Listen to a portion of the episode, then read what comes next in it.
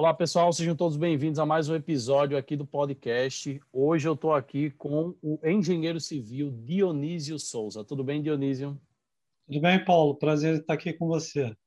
Nada, o prazer é meu. E Dionísio, eu conheci, eu acompanho o seu trabalho lá, eu conheci você primeiramente lá pelo LinkedIn. É, comecei a acompanhar suas postagens lá. Você sempre posta muita, muita novidade, é, é, muita, muita coisa interessante por lá no LinkedIn. E é, depois também dei uma olhada no, no, no, seu canal do YouTube. Eu não sou da área, eu não trabalho com projetos estruturais nem nada, mas eu sempre estou ligado é, para estar tá por dentro das novidades, do, do, dos softwares. Eu, é, é uma, uma, essa área da tecnologia é uma área que me chama muita atenção, sabe? Uhum. Eu te acompanho lá no. Eu te acompanhei quando você estava ali de cabeça no, no Dynamo. Sim, sim. Eu, eu te dei uma, eu dei uma acompanhada, dei uma forçada nas coisas que você estava fazendo. Legal, legal. E aí, é, pois é, hoje, hoje eu não tô tão no Dynamo, não tô no Dynamo, né?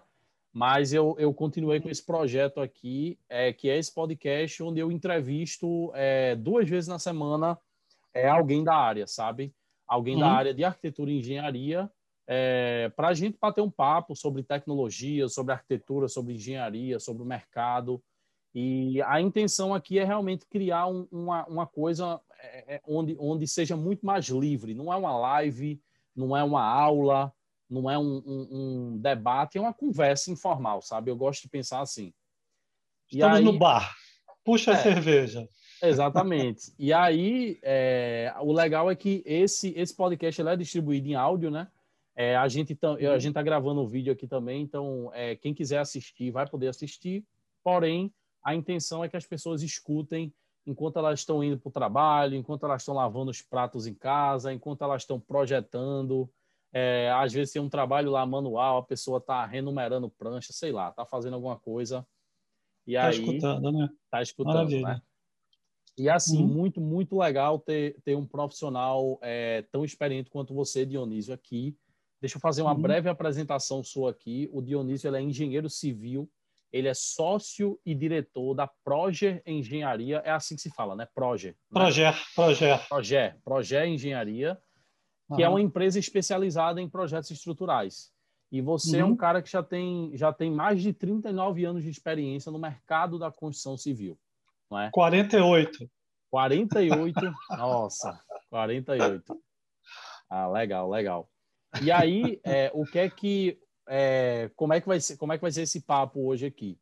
Dionísio, eu sempre gosto de fazer perguntas relacionadas ao setor, à, à área de, de projetos, é, a, sua área de, de, especialidade, que é projeto estrutural. Só que eu sempre gosto de levar mais para o lado pessoal, para você falar da sua experiência, você falar da sua carreira.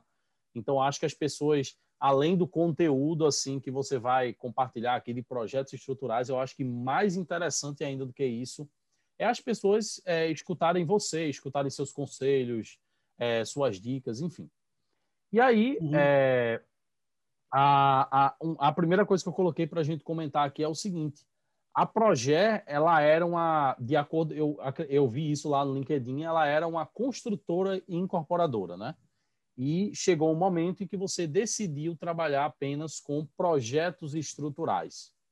E aí hoje, é, e aí me corrija se eu estiver errado, hoje você trabalha exclusivamente com desenvolvimento de projetos estruturais, não é verdade?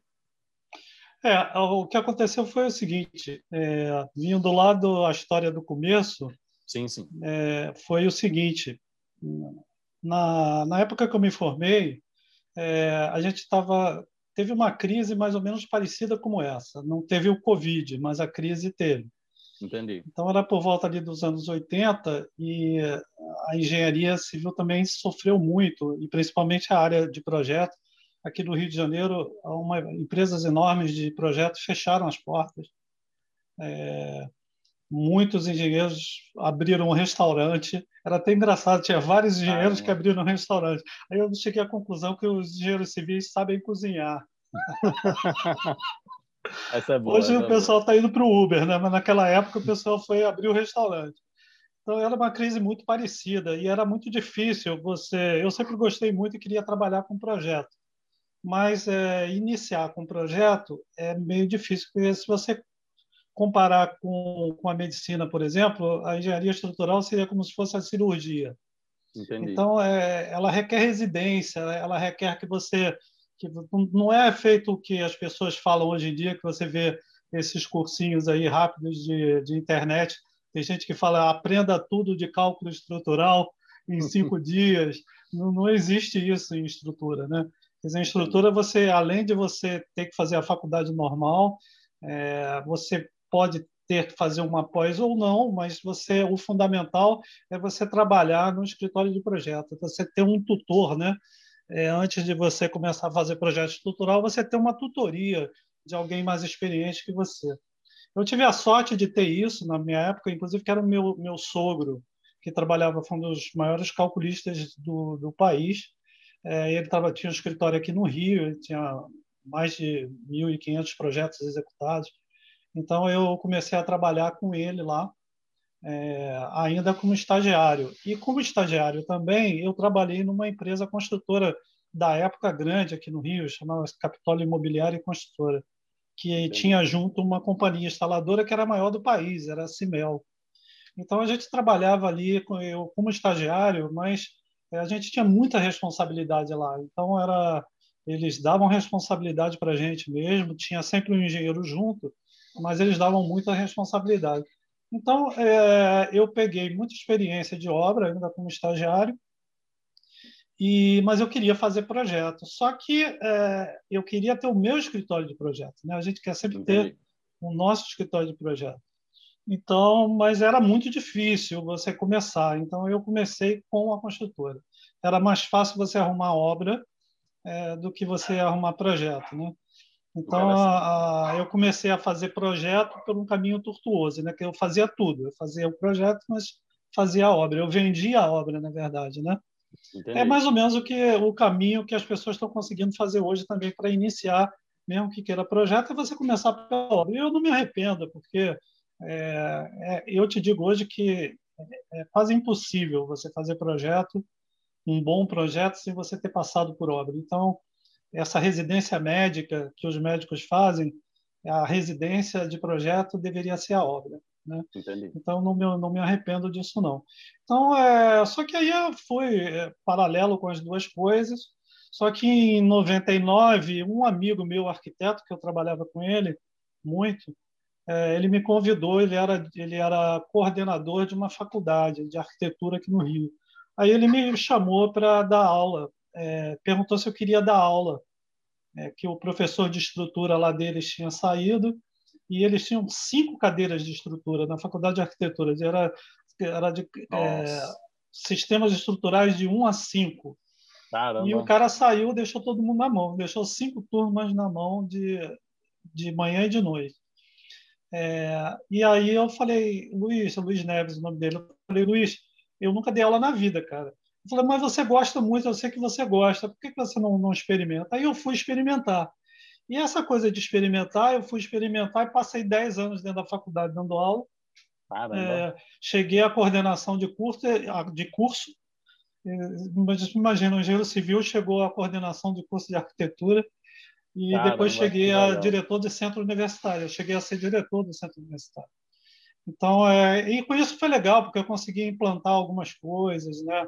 É, eu fui para essa rede e implantei escritório modelo em outros locais. Então, a gente tinha e trabalhava no escritório modelo que, o, que os, é, os alunos gostavam muito de ficar lá, né? porque você exercitava mesmo a prática de projeto. Então, tinha o cara de instalação, que era o Rui Piva, meu amigo até hoje. A gente se encontra sempre nos, nos finais de ano. A gente faz uma reunião dos antigos professores da faculdade. Então, tinha esse Rui Piva, tinha é, professores de arquitetura, é, e todo mundo a gente se reunia. Então, é, essa foi uma experiência muito boa. Eu tive todas as experiências, né? Você é um cara sortudo. Eu tive a experiência de obra, a experiência universitária e depois a experiência de projeto também junto, paralelo, até que eu consegui é, já começar a ter clientes exclusivamente de projeto e junto com a faculdade comecei eu vi que era impossível, não dava para você assobiar, chupar cana e cantar o hino nacional perfilado, né? Então eu tinha que escolher algumas coisas. Então, eu, aí nessa época, em 99, eu já parei com a construtora, é, justamente para me dedicar à parte de projeto, porque era compatível com a universidade, mas não com fazer obra, né? Que aí não dava. Ou você só o trânsito no Rio de Janeiro, você para ir para o centro da cidade são duas horas, duas horas para voltar, você perde quatro horas por dia. Então é impossível. Mas com a faculdade, com o escritório de projeto dava. Então a partir de 99 eu fiquei, a projeto passou a fazer só projetos de estrutura e eu fiquei só com projeto de estrutura de 99, de 1999 para cá. Então, resumidamente, a história é essa. Não, muito interessante, muito interessante. Ou seja, você, você é um, como você falou, você é um, é um, é um profissional que você já passou, já teve diversas experiências aí no, no, nas diversas áreas e que legal, que legal é, é, é poder, poder saber disso. E aí é, é, é o seguinte, é, a, próxima, a próxima questão, questão que eu tenho aqui para é, conversar com você é uma questão que eu sempre, sempre me chamou muita atenção em relação a você. É, é o seguinte, como eu falei, eu, eu sempre convido pessoas aqui para o podcast que são pessoas que eu acompanho o conteúdo. Então, são pessoas que eu admiro e que eu acompanho, tá? Então, eu sempre tenho isso muito verdadeiro aqui no podcast. Então, se alguém, por favor, se alguém for convidado aí podcast, é porque realmente eu acompanho quem está ouvindo aí. É realmente eu acompanho o conteúdo e eu, e eu é, admiro é, é, o seu trabalho. E aí, Dionísio, você, você é uma pessoa que mesmo você é, é, tendo você é, tendo muitos anos de experiência no mercado e tendo contato, digamos assim, com o mercado mais tradicional de, de, de alguns anos atrás, e você acompanhou muito a evolução tecnológica dos softwares de, do, do mercado e tal, você é um profissional que se mantém muito atualizado em relação às tecnologias. Você é um uhum. profissional que valoriza muito isso no seu fluxo de trabalho. Isso é uma coisa que eu acho muito interessante sua. E uhum. não é uma coisa, e aí é uma visão minha que eu tenho de mercado, tá? Não é uma coisa uhum. muito comum de se ver de quem geralmente é, é, uhum. não, não começou, é assim, começou há muito tempo atrás e, e geralmente uhum. as pessoas se prendem muito ao tradicional ainda, e não é, tem uma certa resistência em, em abraçar essas novas tecnologias. E você foge desse padrão que eu enxergo. Você é um cara que está sempre atualizado em relação à tecnologia. E aí a minha pergunta para você é: o que é que te incentiva a estar sempre atualizado em relação à tecnologia no desenvolvimento de projetos estruturais? Rapaz, a minha preguiça. É, porque Boa. a tecnologia é uma solução para a preguiça. Entendeu? Porque eu gosto você desse pensamento. eu gosto, é de verdade, eu gosto. É, você é preguiça. Porque você começa a trabalhar que nem um maluco, entendeu? Quer dizer, você trabalha, a gente não tem hora para nada, a gente não tem final de semana. Eu fui começar as últimas férias que eu me lembro que eu tirei 30 dias de férias, foi na faculdade, antes de começar o primeiro estágio, no primeiro período da faculdade. Então, foi as últimas férias de 30 dias que eu me lembro, entendeu? Então, quer dizer, você trabalha que nem um maluco, e muita coisa do que a gente faz é muito, sempre é muito repetitiva, às vezes é muito repetitivo, né? Sim. Embora sejam outros projetos e tal, tem algumas coisas dentro de projeto, ou até mesmo em obra, que são muito repetitivas. Então, e a tecnologia sempre dá jeito nisso, né? Se tem uma coisa repetitiva, a tecnologia te dá um jeito de fazer isso. É, e eu sempre tive, eu sempre e, e, tinha outra coisa também, essa parte de, de programação e tudo mais. É, na minha época isso se ensinava na faculdade de engenharia de engenharia civil tinha matéria de programação. Então não era uma coisa assim do outro mundo para a gente, uma linguagem Entendi. de programação, entendeu? Então era, era uma coisa que todo mundo da área tecnológica da minha época era, era realmente tinha tecnologia, já, já tinha linguagem de programação, inclusive, na própria faculdade. Então não era uma coisa assim. E todo engenheiro civil da época era ligado em tecnologia. A gente gostava disso tudo. Né? É, eu tive um dos primeiros aparelhos celulares do, do, Brasil, cara. Eu achava que ninguém. E a minha família caiu de pau em cima de mim. Como é que você gasta uma fortuna que custava uma fortuna o celular? Né? A linha custava, não era o te... Hoje o que custa caro é o, telefone, é o celular em si, né? Mas é, e a linha de graça. Antigamente não, o celular era um aparelho, era um rádio, e só que a linha era muito cara. E então a linha celular era uma fortuna. Aí a minha família caiu de pau em cima de mim e dizia assim: Porra, você anda com o celular na, na rua, só para andar com o celular na rua, para pendurar no cinto? Eu falei: Não, não é, não. Vocês vão ver que isso é muito útil e ainda chegará o dia que todo mundo vai ter um celular e vai falar no celular de onde estiver. Não, isso é uma maluquice. Hoje todo mundo fala, é, você falou isso mesmo. Então eu é sempre tive essas coisas de, é, na época, eu gostava de ter logo de cara para para aproveitar logo os, é, pagava é uma burrice por um lado né você sempre paga mais caro né quando você é o primeiro o, pioneiro, o né? primeiro né? preço da tecnologia sempre é alto depois é cai verdade. Eu, mas eu sempre não, não, nunca me preocupei com isso não eu sempre gostava de ter tecnologia antes e acaba sendo hobby também, né? Você começa. É, é divertido, a tecnologia é divertida. mas, Não, a é... pergunta, respondendo a sua pergunta é assim: preguiça, preguiça, entendeu? Quer dizer, eu gosto de automatizar as coisas para eu poder ter mais tempo para mim. Então a tecnologia Não. é uma coisa para preguiçoso.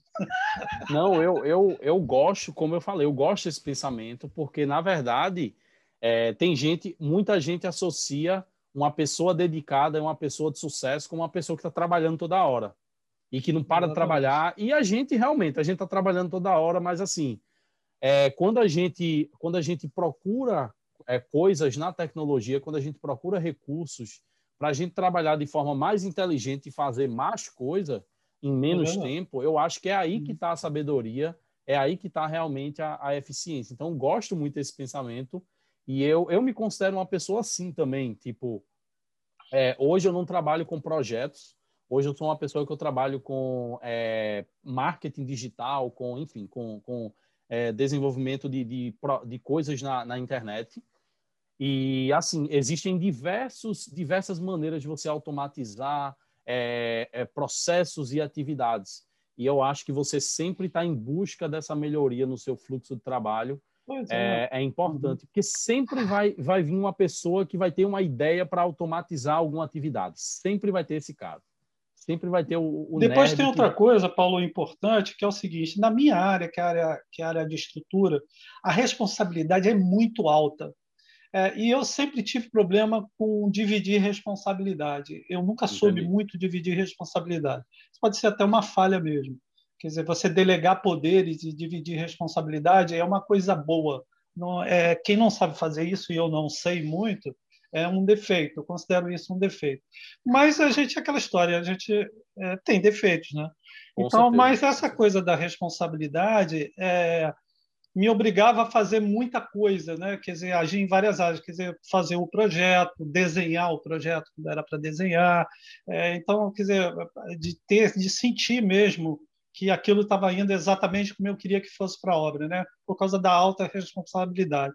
Então, eu sempre fiquei com uma carga de trabalho muito grande, porque eu gostava de desenhar, eu gostava de detalhar, eu gostava de calcular, então eu acabava fazendo tudo e fazia e rodava noites por causa disso.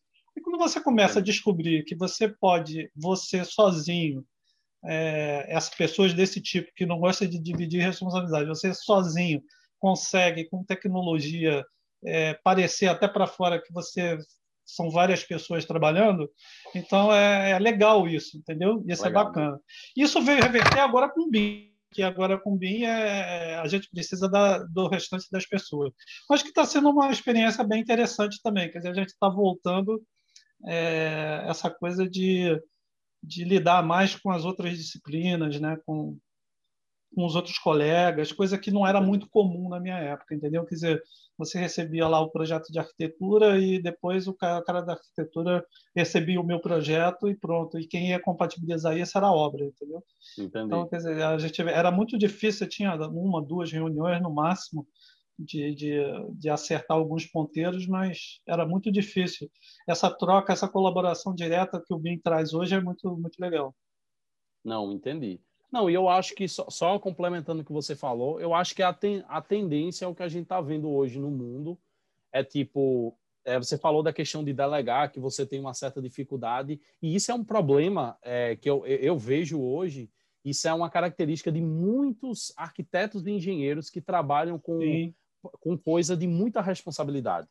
E Sim. é justificável isso, porque é o seu nome. No final das contas, uhum. mesmo se você delega, é, muitas vezes ali para outro engenheiro, para um estagiário, mas é a sua empresa, é o seu nome que está ali. Então, há uma responsabilidade muito grande. Então, não é uma coisa que é, é fácil, é só você contratar alguém e dar atividade para ele e pronto, né? E esquecer. Uhum. Não é bem uhum. assim. E uma coisa que é, uma coisa que eu vejo o mundo, o mundo está indo muito por esse lado, é como a gente está desenvolvendo muitos, muita tecnologia para automatizar muitas coisas. Cada vez mais a gente precisa de, de menos gente para fazer uma determinada atividade.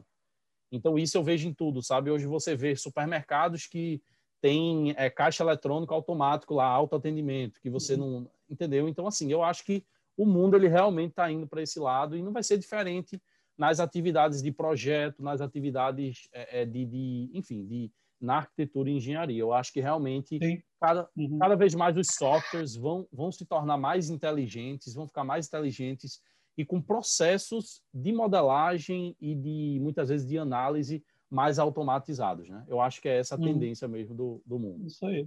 Sabe? E é isso. E aí, é, já falando de software, já falando de tecnologia, minha próxima pergunta é, para você, Dionísio, é o seguinte: é, quais são os softwares que você utiliza hoje no seu fluxo de trabalho ao desenvolver projetos estruturais?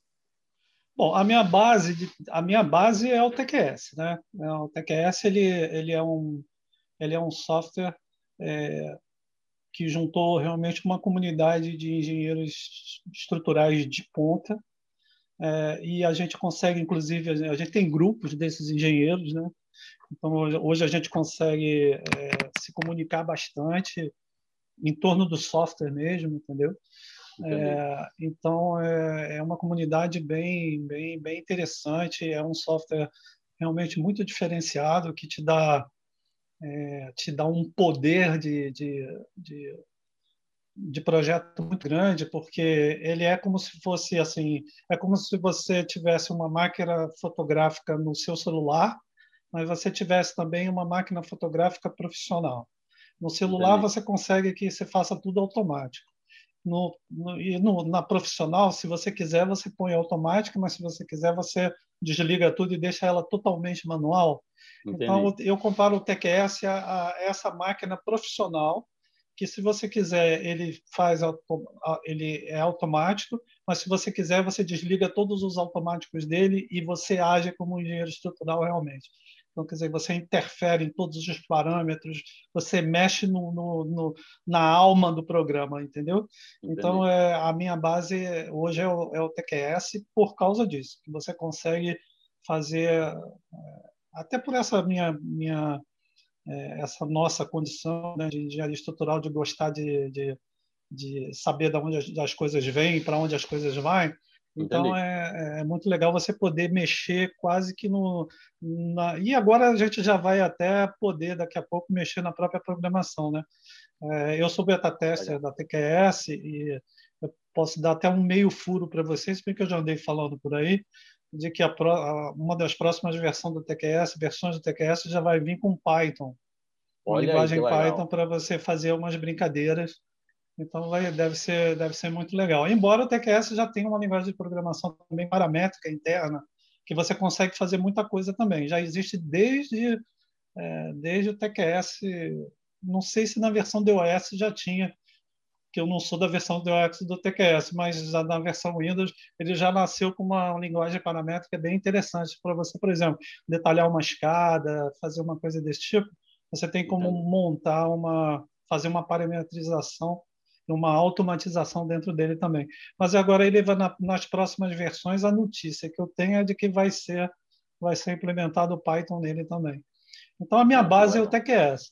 Agora, fora disso, eu tenho aquela teoria que todo mundo já conhece, que eu já falei isso muito, de que eu acho que a, o, a, os, as disciplinas de engenharia têm que fornecer à arquitetura é, o projeto da forma que a arquitetura tem como base. Ou seja, se você mandar para mim um projeto em ArchiCAD, eu vou mandar uma estrutura para você no ArchiCAD.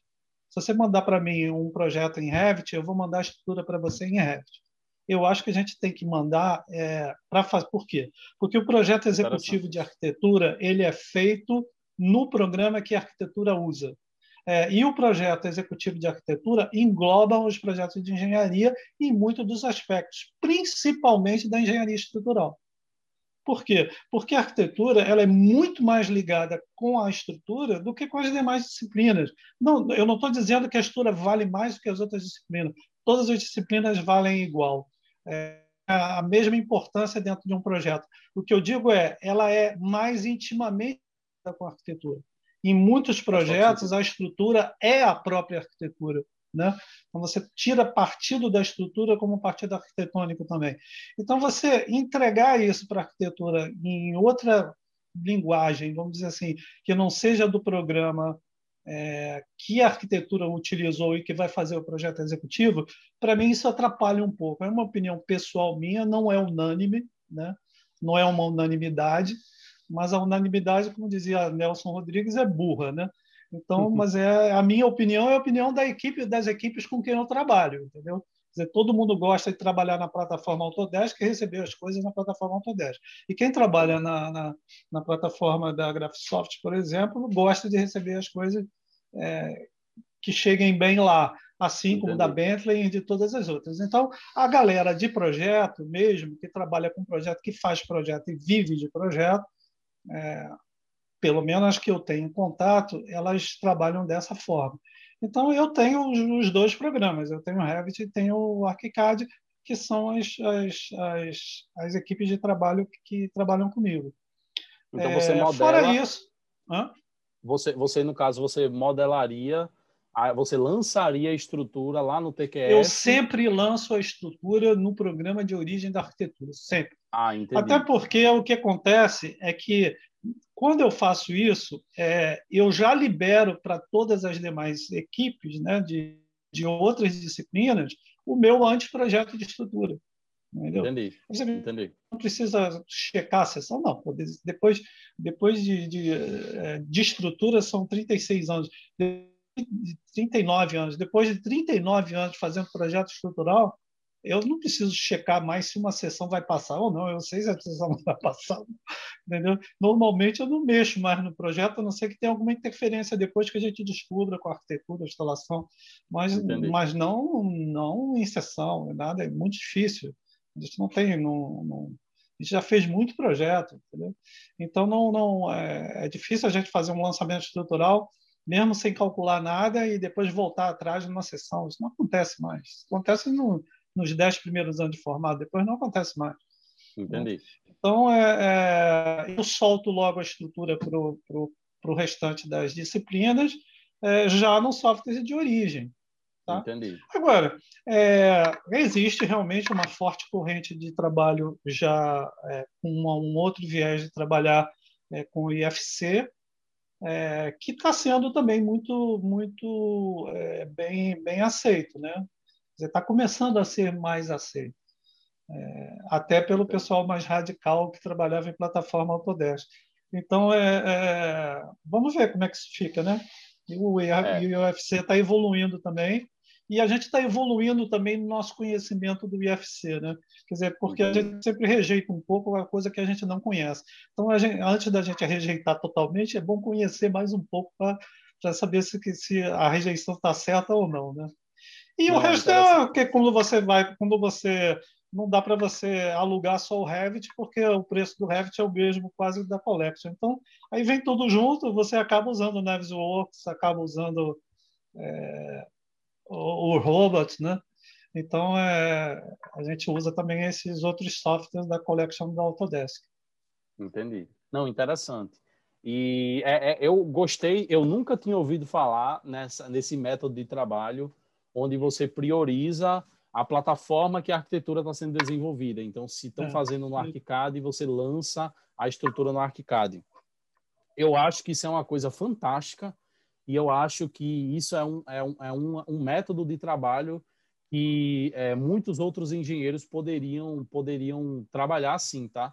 Que a gente vê muito hoje. Eu sei que muita gente ainda não tem condições de, de investir, as licenças são caras, então tem um custo você ter o ArchiCAD e o Revit no, no seu escritório, né? Um Mas sabe o que, que eu acho, Paulo? Eu acho assim, no, o que está errado, sinceramente, eu não, eu não sou Eu não sou sócio, nem tenho, nem tenho, é, nem tenho procuração de nenhuma soft house.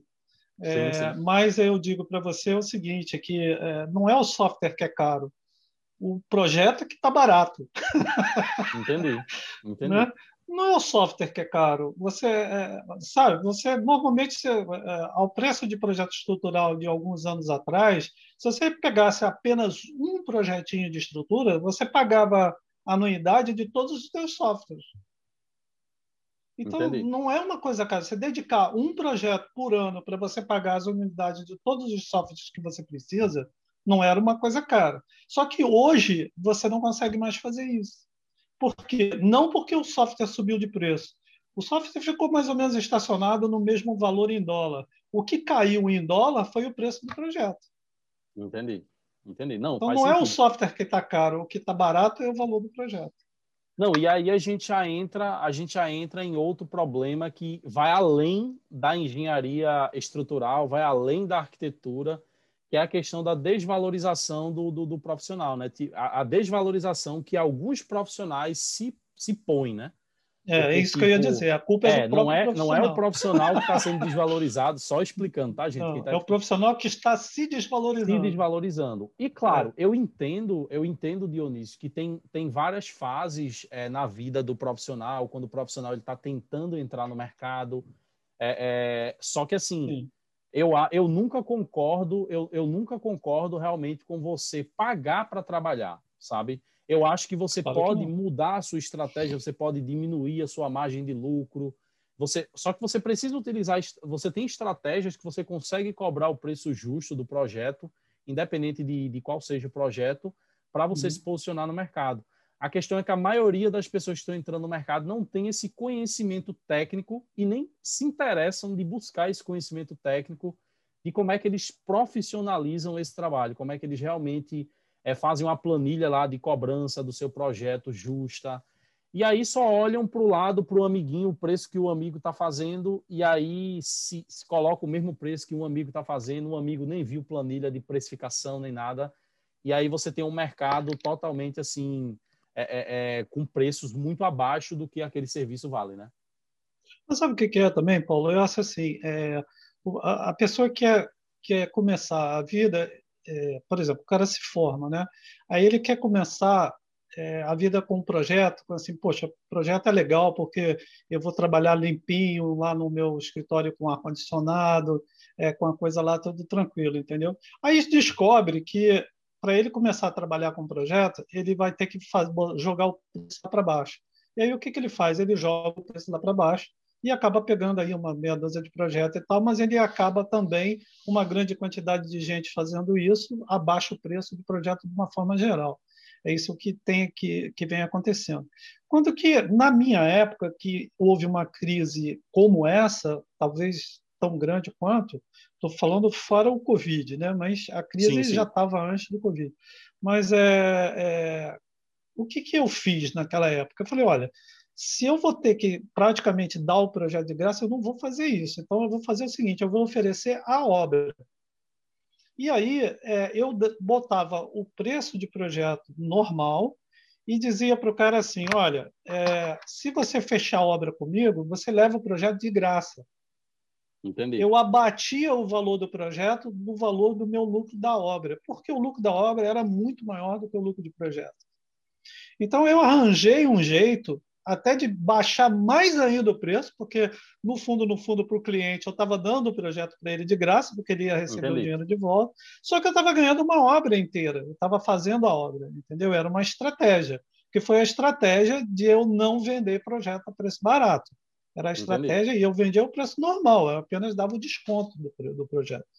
Né? Só que aí com um valor de lucro muito maior pelo lucro em relação a, a construção. Não era construção só de, de, de incorporar nem nada, não. Era, era no início foi reformas. O cara tem que pegar reforma. Todo mundo reforma sempre tudo. o cara tem que reformar as suas coisas, entendeu? Verdade. Aí depois eu fui para a área de reforma, da reforma industrial, até que a gente reformou tanto a indústria, tanto que a gente construiu a indústria, entendeu? A gente pegou uma primeira para construir, aí começou a crescer. Quer dizer, você vai, uma coisa vai puxando a outra. O que não pode, Paulo, é você querer sentar na janelinha logo de cara, entendeu?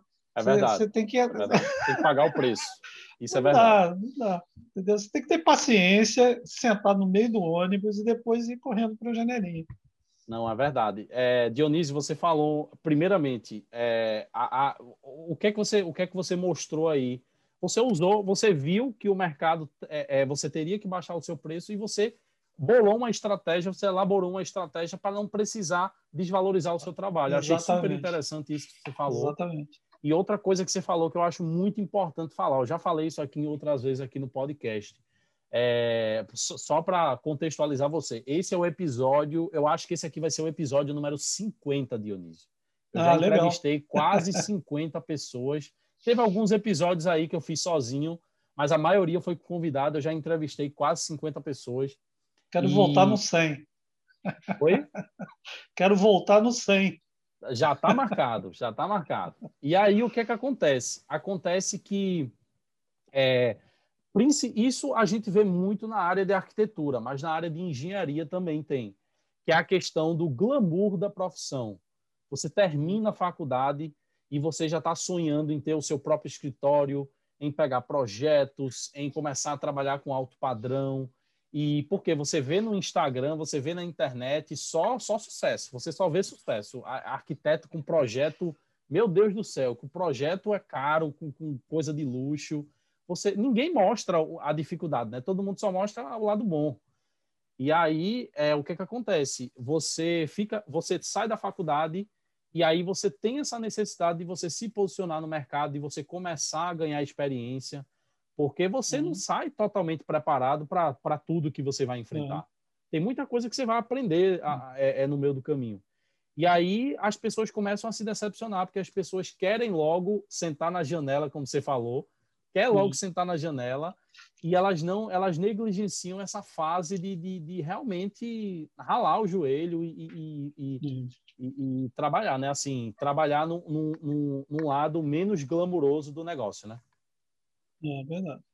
Isso é, muito, isso é muito importante e é uma coisa que eu vejo muito, sabe? Mas muito interessante. E aí, é, Dionísio, falando ainda sobre essa questão da tecnologia, é, eu queria, eu, eu gosto muito de falar, quando eu falo tecnologia, eu gosto muito de falar sobre BIM, já falei muito sobre BIM aqui. E é, falando agora especificamente sobre BIM, você, você, é, uma, uma é, você é, uma, é um profissional que já utiliza é, é, a metodologia BIM, né, já utiliza os conceitos BIM no uhum. desenvolvimento do seu, do, dos seus projetos. E aí eu gostaria de te perguntar, qual o impacto, na sua opinião, qual o impacto que a tecnologia BIM tem no desenvolvimento de projetos estruturais? Rapaz, olha, é, a, o BIM teve um impacto muito grande e está tendo um impacto muito grande no desenvolvimento de projetos de uma forma geral, né? É, não só no projeto estrutural.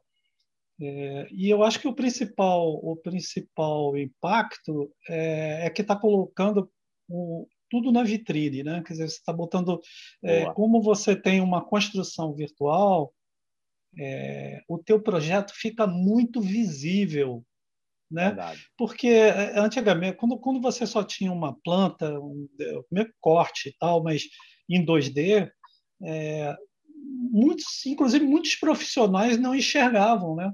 Tanto que a gente tinha, era comum você dizer que a compatibilização era feita pelo engenheiro de obra, né? É, só quando chegava na obra que o cara descobria que, aquele, que aquela tubulação furava aquela viga e por aí vai. É, que não podia ser daquela forma, que não podia ter aquela viga ali, que aquele pilar ali ficou ruim porque assim o assado, ou, ou interferência entre instalações também.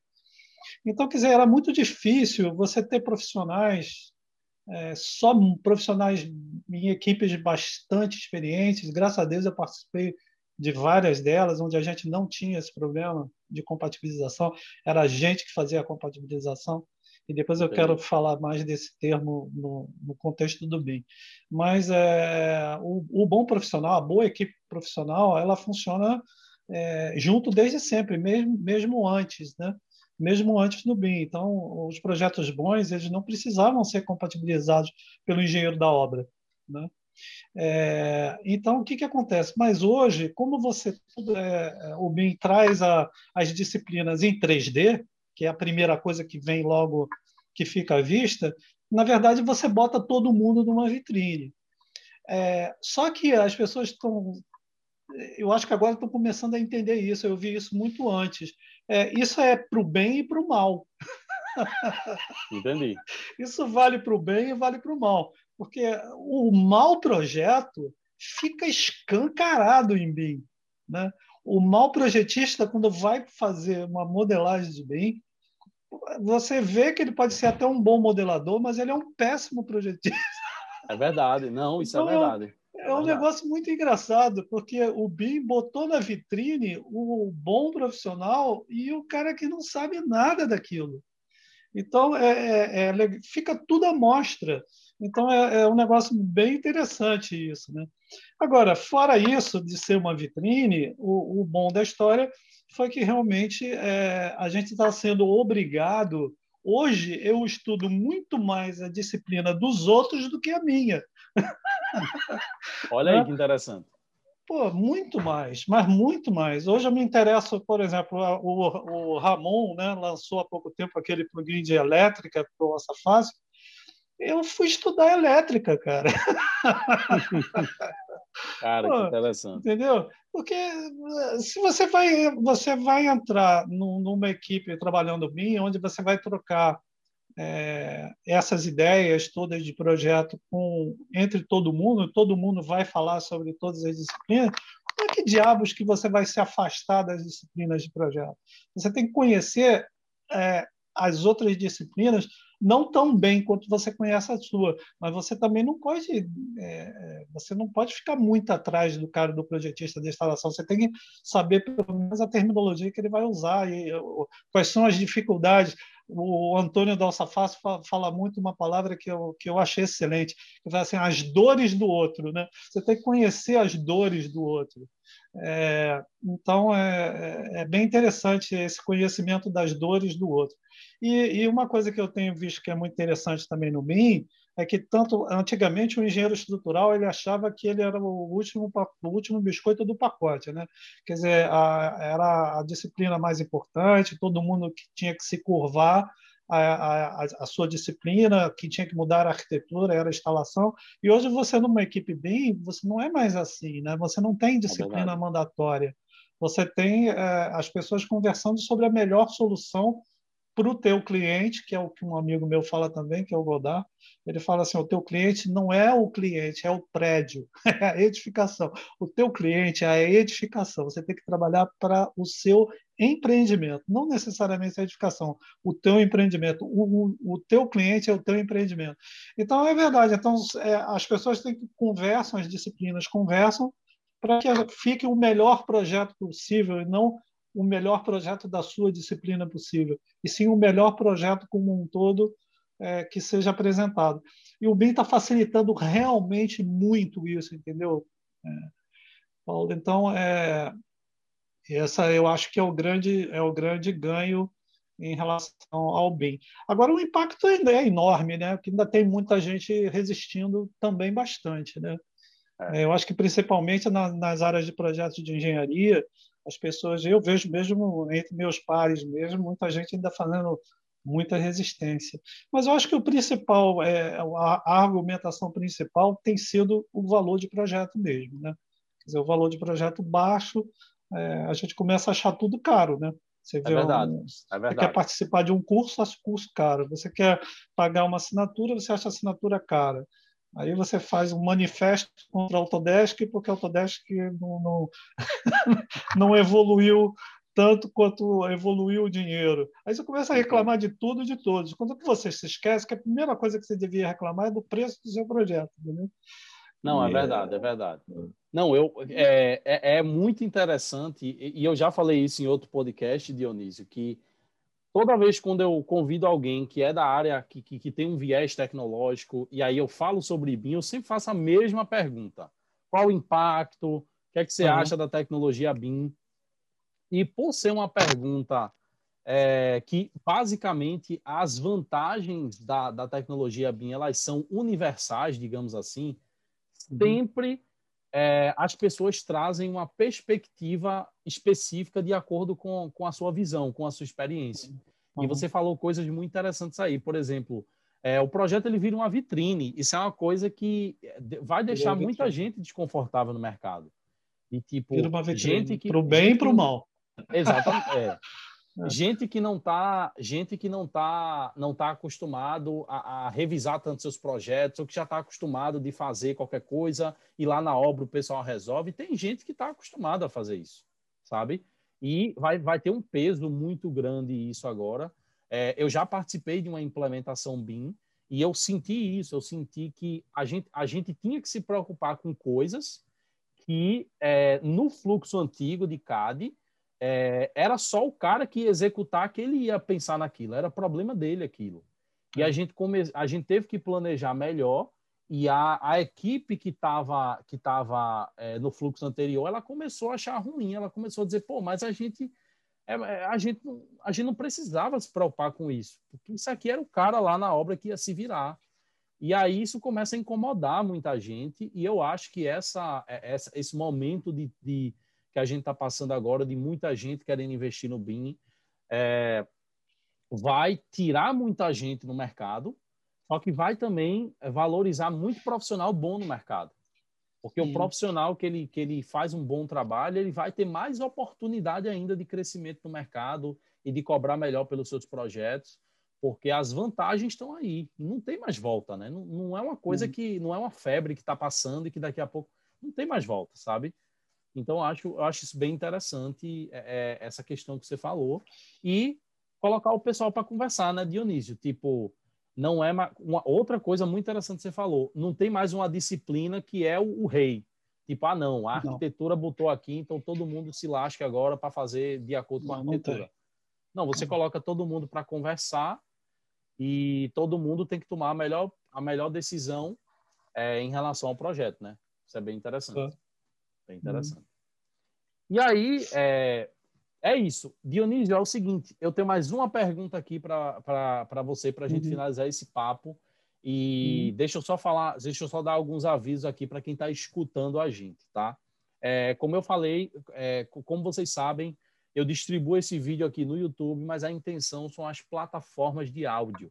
Ou seja, isso aqui é um programa que a gente grava com a intenção de que você escute. É por isso que não tem slide, não tem roteiro. É, é uma coisa realmente bem livre, bem descontraída, para você realmente se sentir livre para escutar no carro, escutar em casa, enfim. Então, se você está escutando até agora, se você é um guerreiro que chegou até o final aqui do podcast, você está escutando até agora, eu quero que você vá aí nas anotações do podcast. Eu vou deixar lá o LinkedIn do Dionísio. Eu quero que você clique lá no LinkedIn manda uma mensagem lá para o Dionísio e fala assim: Estou escutando o seu podcast com o Paulo, beleza? Manda lá para ele uma mensagem é, falando isso, tá? E, e acompanha o trabalho dele lá também, da, dele da, e, da, e da empresa dele.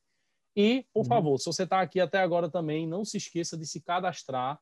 É, é o primeiro link que vai estar tá nas anotações. Se cadastra para você receber o podcast no seu e-mail, tá? São só dois e-mails por semana é, com o link dos dois episódios é, do podcast, beleza? E é isso. E Dionísio, é, como você sabe, eu comecei a minha carreira, eu comecei, enfim, comecei a produzir coisa na internet falando sobre Dynamo Raft, tá? É, hoje, eu, hoje eu não estou mais nessa, nessa pegada, felizmente ou infelizmente, não sei, mas enfim, é, eu levei, eu estou levando minha, minha vida para outra, para outra, para outras áreas agora. E só que até hoje eu recebo mensagem de gente que quer que aprende Dynamo lá comigo no, em todo o conteúdo que eu já coloquei lá no YouTube, então é muito gratificante isso. Uhum. Mas é, o Dynamo ele foi uma, uma, ele é uma ferramenta incrível e é uma ferramenta para quem não sabe o, o, que é uma ferramenta de programação visual dentro do Revit. Você usa o Revit Dionísio, dependendo aí do, do, do fluxo de projeto, depende da arquitetura, como você já falou, né? E aí, é, eu gostaria de fazer uma pergunta em relação a isso. Você é uma pessoa que eu sei também que usa o Dynamo quando você uhum. precisa automatizar alguma coisa, quando você precisa melhorar é, é, o seu fluxo, né? E aí, como é que, como é que, que exemplos você poderia citar para a gente, para a gente finalizar esse papo, de como o Dynamo Revit ele auxilia você nos seus fluxos de trabalho? Paulo, o Dynamo, o Dynamo é uma, é, eu acho, quem descobriu o Dynamo assim, para mim, é, foi o, o, Ricardo, né? O Ricardinho. Sim, sim. há muito tempo que o Ricardo dizia, caramba, preste atenção nesse, nessa coisa, né? É, isso é uma coisa de maluco. É realmente uma coisa de maluco, né? Porque você fica com o poder da, da automatização Verdade. do software na tua mão sem você precisar ser um expert em programação, né? Quer dizer, se você tiver dois neurônios que se falem, você é, é capaz de fazer já algumas coisas com Dynamo. Né? Então, é... e aí você descobre o seguinte: não dá para você, que as pessoas querem assim, nunca ouviram falar no Revit, e aí ele já quer pegar o Dynamo já com o Revit. Não dá. Você tem que primeiro entender o Revit, né? como é que as base, coisas né? funcionam. Você tem que entender o fluxo de trabalho, você tem que saber o que você vai fazer dentro do Revit. O que aí você vai começar a achar algumas coisas repetitivas dentro do seu trabalho e aí você pode ir para o Dynamo, que aí você tudo que for repetitivo você vai ter uma forma melhor de fazer no Dynamo. Tudo que você imaginar, tudo pois que é. você imaginar. E mais, já pensaram isso para você? Então já botaram dentro de umas caixinhas e já uhum. publicaram alguma coisa sobre isso. Então você é cata na internet, você acha, então você não precisa ter um assim um conhecimento de programação para isso. Só que aí depois que eu comecei, eu fui por aí. Depois que eu comecei a, a, a ver isso, é, eu comecei a me empolgar. Aí eu comecei a estudar as caixinhas. então é, tem algumas caixinhas que você abre, né? Então você é abre e vê como é que é a programação que está lá dentro. Então eu comecei a fazer uma espécie de engenharia reversa mesmo, descobri pô, como é que o cara fez isso. Então é como uma diversão mesmo, né? E começar a fazer. E aí eu fui escutando novamente o Ricardo que dizia assim, ó, elimina os nós de terceiros, elimina os nós de terceiros. Eu comecei a eliminar os nós de terceiros é, e, e partir também para estudar o, o Python, né? E aí você consegue fazer, aí, aí você, o céu é o limite, porque aí você já começa a interagir direto com a, com a API do Revit, né? E aí você não tem mais limite. Aí o que, que acontece? Você automatiza tudo, tudo, literalmente tudo. Então, por exemplo, é, eu tenho um exemplo muito bom para mim, é que eu fazia isso já desde a época de projeto é, é, em CAD mesmo, né? é, que eu, eu, publicava meus projetos na internet. É, cada cliente meu tem um endereço é, dentro da, do, meu, do meu servidor, né, do meu servidor de internet, né? É, e é, ele tem uma senha e ele entra na área dele. E essa área dele tem lá todos os projetos, com todas as plantas e tudo mais. Isso desde CAD eu já faço, já fazia isso. É, só que agora eu linkei isso, quer dizer, os detalhamentos é, ou seja, os entregáveis, eu linkei dentro do modelo. E tudo e fazia isso manualmente, quer dizer, eu fazia através das tabelas do Revit. Então eu Entendi. tinha lá meus desenhos, onde tinha os desenhos e aquilo é, ia depois para a internet como um PDF. E se você clicasse em uma das peças lá no ambiente da Autodesk, mesmo que fosse, você tinha lá um endereçamento web do, do detalhamento daquela peça estrutural. Só que agora eu automatizei essa encrenca toda, entendeu?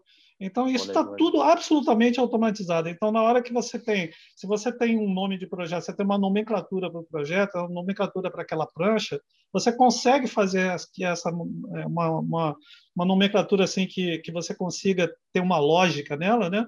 Então você consegue botar isso dentro de uma de uma programação e você consegue gerar essa nomenclatura automaticamente dentro do Revit através do Dynamo. Então, é, eu já crio a URL, que é o endereçamento web, de cada uma das minhas pranchas, de cada uma dos meus detalhamentos, de cada uma das minhas peças estruturais. Isso tudo já automatizado.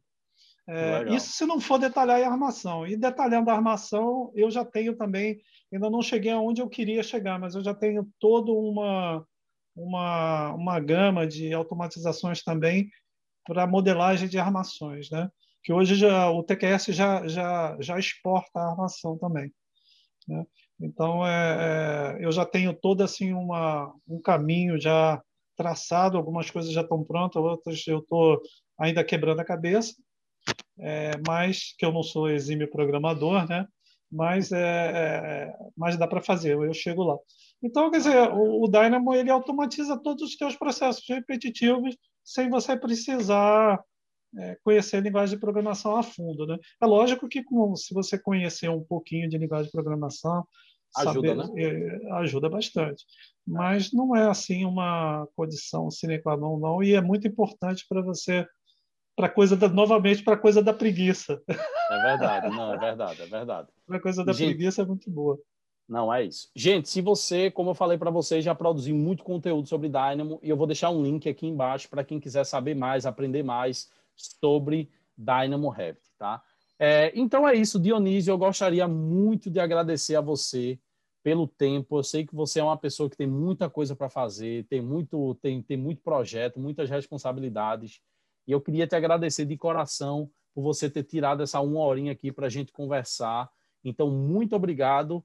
E fique livre agora, use esse tempo agora para deixar uma mensagem aí para quem está escutando a gente, é, fazer algum convite aí, fazer alguma consideração, tá bom?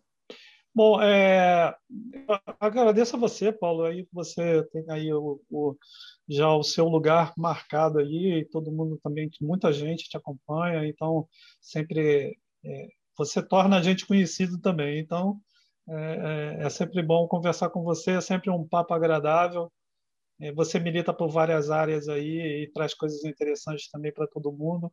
É, prazer é todo meu. Muito obrigado pelo seu convite. É, e por uma mensagem geral assim é, é, que eu diria para as pessoas estudarem realmente é o que pode ser feito com o BIM, né? Quer dizer, a gente tem muita muita gama aí de de, de aplicações que podem ser feitas e a gente pode melhorar bastante o, o nível dos nossos projetos e, e a facilidade depois que as pessoas têm de acompanhar os seus empreendimentos, né? principalmente essas pessoas que, essas organizações, pessoas, ou seja lá o que for, que têm o um empreendimento e acompanham o empreendimento, né? que, que, é, que operam as suas edificações, né? É, que, tem, que levam para a vida útil para manutenção, para vida útil. É, toda essa documentação de projeto que o BIM é, organiza, vamos dizer assim, de uma forma geral, é, para que você possa acompanhar tua, o teu empreendimento é, durante a vida útil dele, é uma coisa muito importante muito é, que todo mundo em algum momento vai enxergar que não é possível viver sem. Então a gente começar a ver novas utilizações e descobrir melhores formas de fazer, programar melhor os planejamentos, os BEPs, né? chegar a acordos melhores para e não BEPs impostos, que a gente é, é começar a fazer as coisas, a, a, trabalhar as equipes de projeto desde o início. Então, o conselho que eu dou é esse de da gente é, trabalhar mais a colaboração é, entre os profissionais, porque se a gente trabalhar melhor a colaboração, pode vir BIM, pode vir a metodologia que for, que os profissionais vão tirar de letra, porque o que a gente faz de, de difícil, você pode ter certeza que não é o BIM. O que a gente faz de difícil são as nossas disciplinas de projeto, que não é são simples. É então, o que a gente faz de difícil é projeto, em qualquer metodologia. Então, se a metodologia vai facilitar o entendimento e a, é, o desenvolver do nosso projeto e e cuidar para que os nossos os empreendimentos sejam é, bem aplicados durante a sua vida útil, que venham as metodologias que forem para a gente poder melhorar os nossos projetos.